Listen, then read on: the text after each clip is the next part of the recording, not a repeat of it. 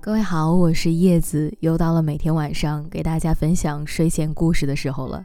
其实，在我们这个情感的电波里啊，经常会讲到很多很多的情感故事，也总会在后台呢收到大家很多关于爱情啊、情感方面的这些留言。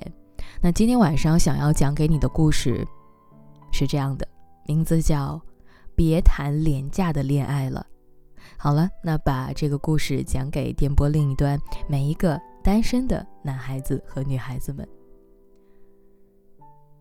知乎上有一个很有意思的问题，他说：“为什么越来越多的女生不愿意陪男生奋斗了？”高赞的回答是：“因为上一辈子，女孩子用现实告诉我们，没有好结果。在这件事上，大家深有同感。”善解人意的女孩成了便宜的女朋友。二零零六年，《被嫌弃的松子的一生》上映，十多年过去了，它仍旧是值得无数女人再次观看的电影。松子漂亮、善良、乐观，明明天生一副好牌，但却耗在了男人的身上。她用力的去爱每一个人，最后。却只落得飞蛾扑火的下场。为了与立志成为畅销作家的男友在一起，她不惜与家人断绝关系。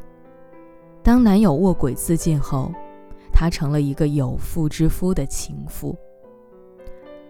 后来她发现，她只是因为嫉妒男作家的才华，才利用他的，没有利用价值的松子被嫌弃。再后来。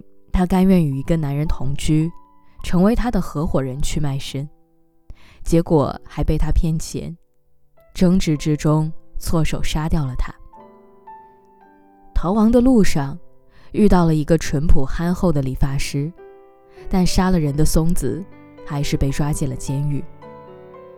八年后刑满释放，却发现理发师早已结婚生子，松子只能黯然离场。当他遇到曾经的学生，他再一次为爱疯狂，为他成为混混女。即便男朋友进了监狱，他也一直坚守这份感情。谁知他出狱后，一个拳头砸向松子，终止了这份感情。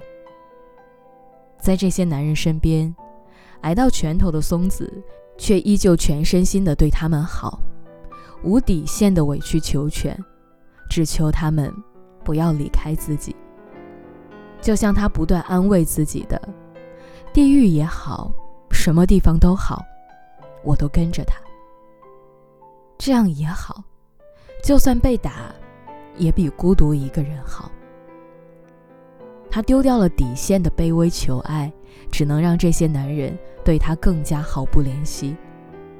越渴望被爱，越得不到爱。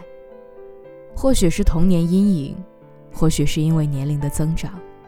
或许是迫于外界的压力和情感的需求，很多女性都开始焦虑不安，迫切的想要遇到那个对的人。当然，也可能是其他的原因，就是很渴望被一个人爱着。于是，这些女孩子开始卑微的求爱，出轨没什么，只要能回头就好，或者只要能回家就好。家暴没什么，他太冲动了。冷静下来，他对我还是很好的。他不给我买礼物，是因为他没钱。他有那个心，就是爱我了。太想要别人的爱，一定会物极必反，求而不得。太想要被爱的女孩子啊，终究是令人惋惜的。就算一段失败的感情结束，又会陷入下一段烂感情的死循环里。学会爱自己，才能往前走。喜欢你的人，你怎么样都是好的；不喜欢你的人，你怎么迁就，都是令人生厌的。当两个人的感情只要觉得辛苦，必是强求。身边有一些女生喜欢去商场试衣服，然后拍照，在网上搜同款。可是网上买回来的衣服往往令人不满意，不是质量不同，就是版型不太一样，要么穿几天就突然开线起毛球，总是有一股廉价感，令人尴尬，不得不扔掉重买。